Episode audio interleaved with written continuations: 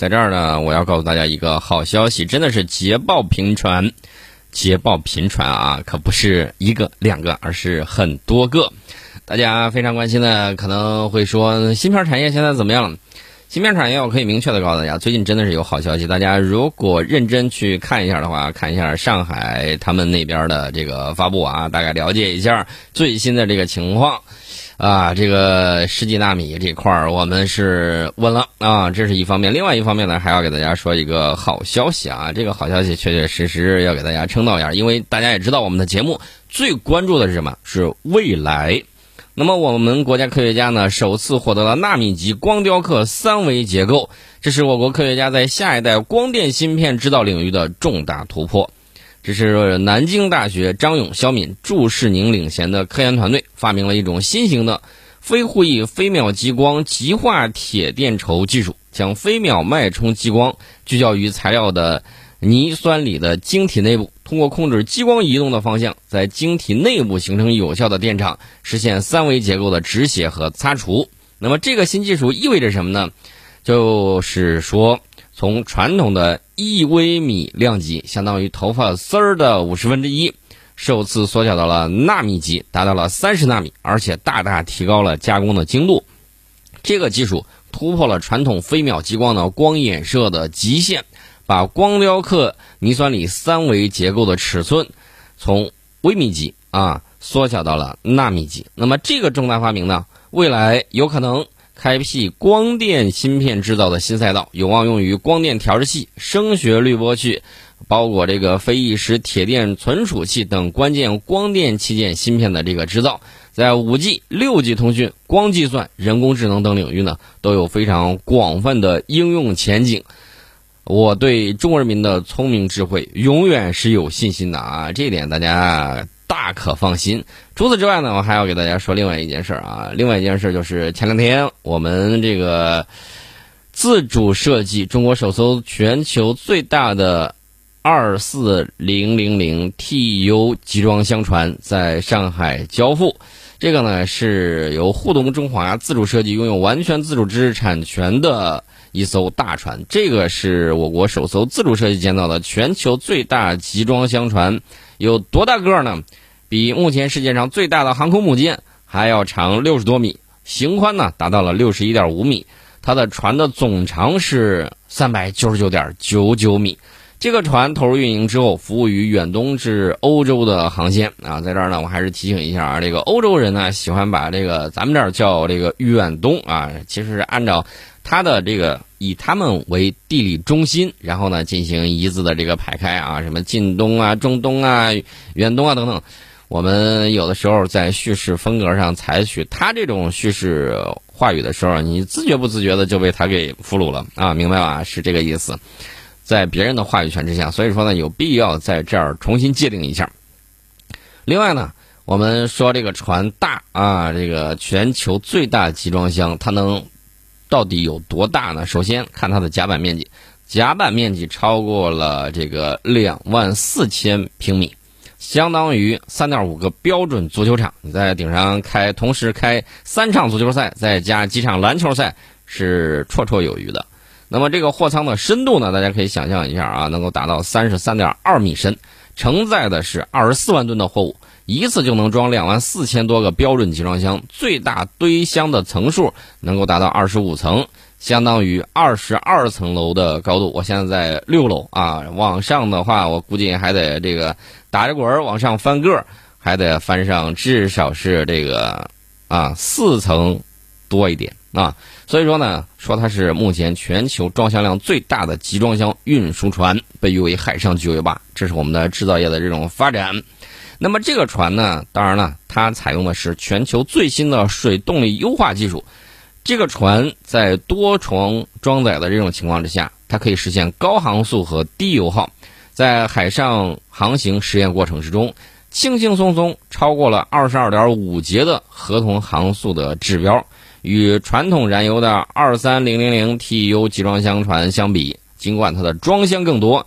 但是每天航行可以减少二氧化碳排放约三十八吨，按照十四吨重，呃，这个箱装载来换算的话，它单位集装箱运输碳排放量减少百分之十三点五，各项性能指标都达到了国际的先进水平。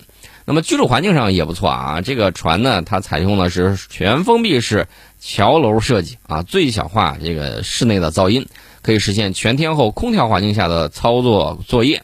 那么对于居住舱室采用时尚化和个性化的这种内饰设计，我跟大家说一下，大家不要羡慕，它达到了四星级宾馆的体验标准。这样船员在工作的时候，他会感到生活非常的舒适啊！大家可以想象一下啊，这个环境还是非常优美的。那么今年呢，沪东中华已经交付了八千 TEU 级以上的集装箱船近七十艘，承接二四零零零 TEU 超大型集装箱船九艘，居中国各大船企之首。目前还有六艘正在建造之中，年内计划交付三艘啊！这就是中国制造的这个力量。大家有可能还会说：“哎呀，这个芯片，听你那么一说，好像是有盼头了啊！”这个大家放心啊。只是在上海一地啊，其他的包括有一些大城市啊，重庆啊等等，还有一些城市也在集中的这种发力当中啊。这个大家可以期待，未来三到五年之内就会再上一个台阶。另外呢，工信部举办了大力发展高端装备制造业的发布会，这是六号的时候的这个事儿。但是我今天为什么要拿出来跟大家讲啊？因为前几天我不在啊，但是呢，今天我还是要拿出来说的。这个工业母机大家都知道，工业现代化的基石，制造机器的机器。那么十多年来呢，我们国家以高档数控机床与基础制造装备科技重大专项为抓手，我们持续开展了这个产业技术攻关，补齐了产业链供应链的短板。呃，这个过去呢，有很多人一直说啊，举出来日本什么工业母机如何如何厉害，德国工业母机如何如何精良。那么我要告诉大家的是，我们工业母机取得了重大突破。工信部讲话的时候是非常谨慎的，取得重大突破，那就一定是我们补齐了产业链和供应链的这种短板。那么我们已经突破了全数字化、高速高精运动控制、多轴联动等一批关键的核心技术。那么在产业配套体系方面呢，国产高档数控系统从无到有，在国产机床中市场占有率不足百分之一。提高到了百分之三十一点九，那么数字化刀具市场占有率由不足百分之十发展到了百分之四十五。在满足国内重点行业对装备制造基本需求方面，我们飞机结构件生产装备实现自主可控，航空发动机、涡轮盘、叶片等制造装备从无到有，汽车冲压生产线国内和全球新增市场占有率分别达到了百分之八十和百分之四十。发电设备领域，我们实现了由进口为主。到走向出口的转变啊！现在我们 除了满足自己需求之外，我们主要是进行出口。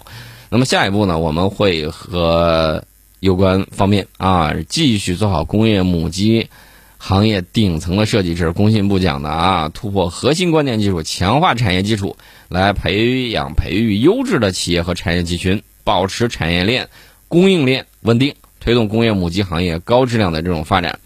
呃，我告诉大家，工呃这个工信部发布消息的时候非常的严谨。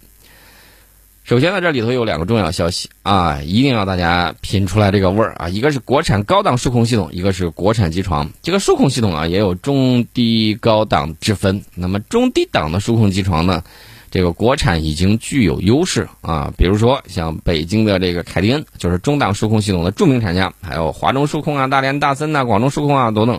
都有成系列的中低档数控系统，市场占有率呢也非常高。但是高档数控系统，过去国产与国外差距还是比较大的，就是新闻里面讲的市占率不到百分之一。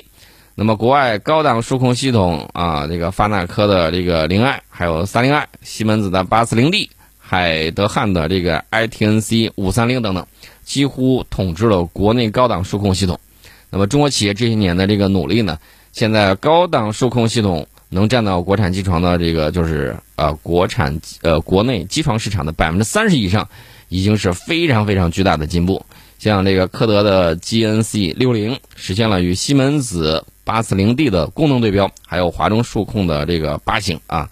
第二个呢就是国产机床，要知道在中国最多的外资品牌就是德日的数控机床，这些数控机床呢是绝对不考虑国产数控系统的。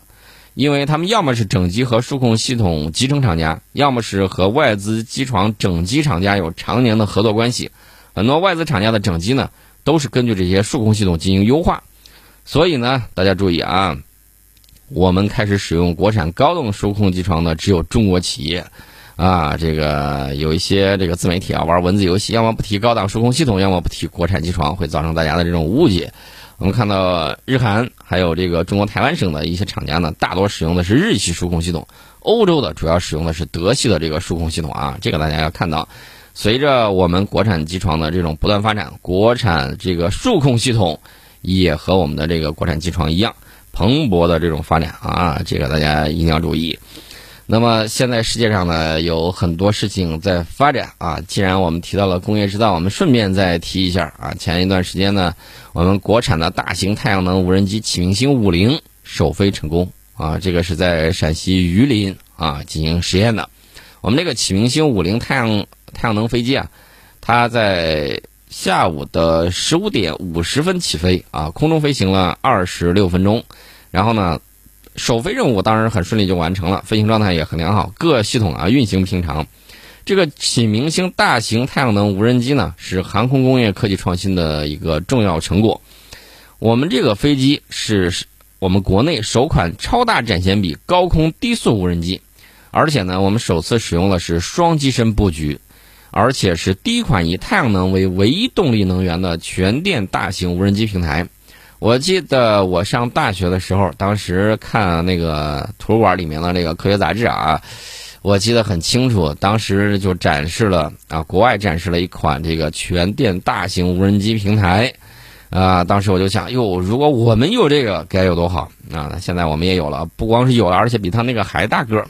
那么这个全电大型无人机平台有什么作用呢？我给大家就讲一点啊，大家注意，这种飞机。可以在高空连续飞行，而且它速度比较慢。其实呢，它是可以在一定的区域之内进行连续的飞行。那相当于什么呢？相当于卫星啊，相当于卫星啊。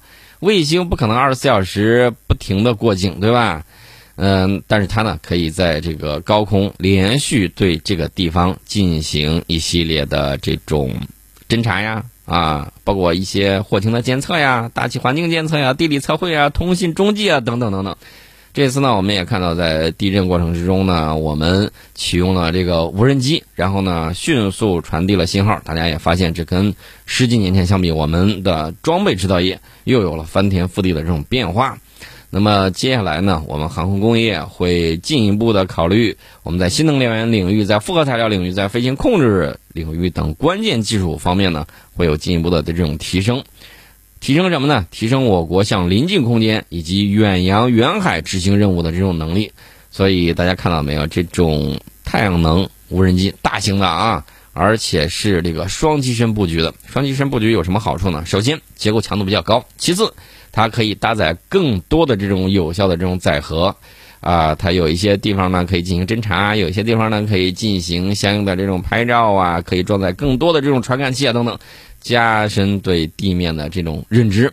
所以未来我觉得这个大型太阳能无人机会在它的相关领域大展宏图，这是我们看到的啊。当然，大家也看到了有一些在俄乌战场上比较离谱的事儿。什么离谱的事儿呢？我看到不管是黑的呀还是真的这个事儿啊，人家缴获了对讲机。这个对讲机呢，等于说是套了一个壳，然后把它这个外壳打开一看，发现是我们的这个民用对讲机。哎呀，这个让我有的时候很无语。呃，现在很多朋友都在讨论说，当年这个俄罗斯军改啊，这个又改过来又改过去，然后就这么折腾了一圈儿说到底还是大家比较这个唏嘘啊，就是说。这个钱不够，但是瞎折腾折腾来折腾去，有些地方折腾的还是不行啊。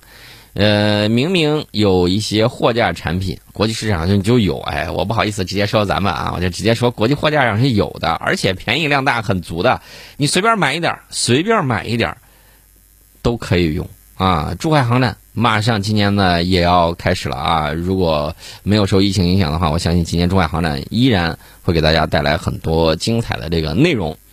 那这个情况呢，怎么讲呢？我只能说，哎呀，其实呢，不用太过于提心吊胆啊，也不用太过于怎么说呢？这个骄傲自满啊，承认自己的这个短板，该买就买，是何何必这个让自己啊难受受罪啊什么之类的？虽然我们也能看到大国的这种骄傲啊，但是，但是我觉得没有那个必要啊。说到这儿的时候呢，我顺便给大家说一下，光说咱的这个。最近呢，不断好消息，我顺便给大家说一下，美国的这个新航母企业号举行了铺设龙骨仪式。大家可能会说，这个美国的这个新航母啊，这个不是以总统的名字命名的吗？怎么突然蹦出来个企业号呢？CVN 八零啊，在这儿呢，我估计熟悉二战历史的朋友应该非常熟悉企业号航母。在这个二战之中啊，这个企业号。在中途岛海战啊，在其他的这个一系列的战斗之中，发挥了非常重要的作用，而且呢比较幸运啊。这个企业号呢，在美国看来是美国的一种象征，所以说呢，时隔多年重启了企业号的这个名字，它开建的这个新航母，在福特级里面啊，这个怎么讲呢？直接这个跟其他的啊，你叫肯肯尼迪也罢，叫这个福特也罢啊，它都不一样。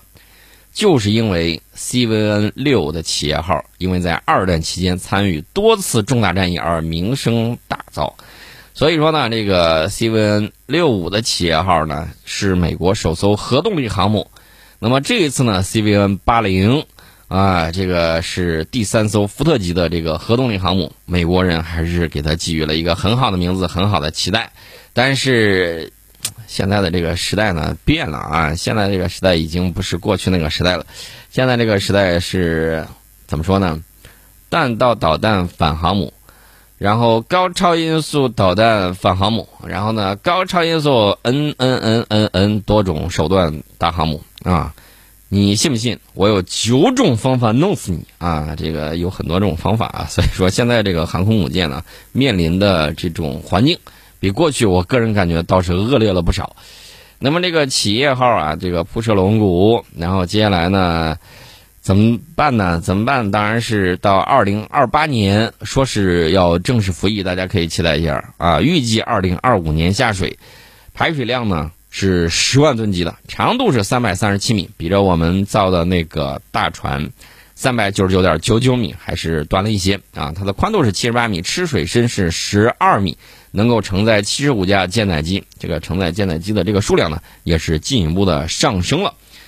这个船呢，在这个建造过程之中，要消耗大约十万吨的这种钢铁，所以说这个东西呢，还是帝国的精英啊。这个大家也看到了，百年航母、百年海军，这个不是说说就能够搞定的啊，一定是有深厚的这个积累。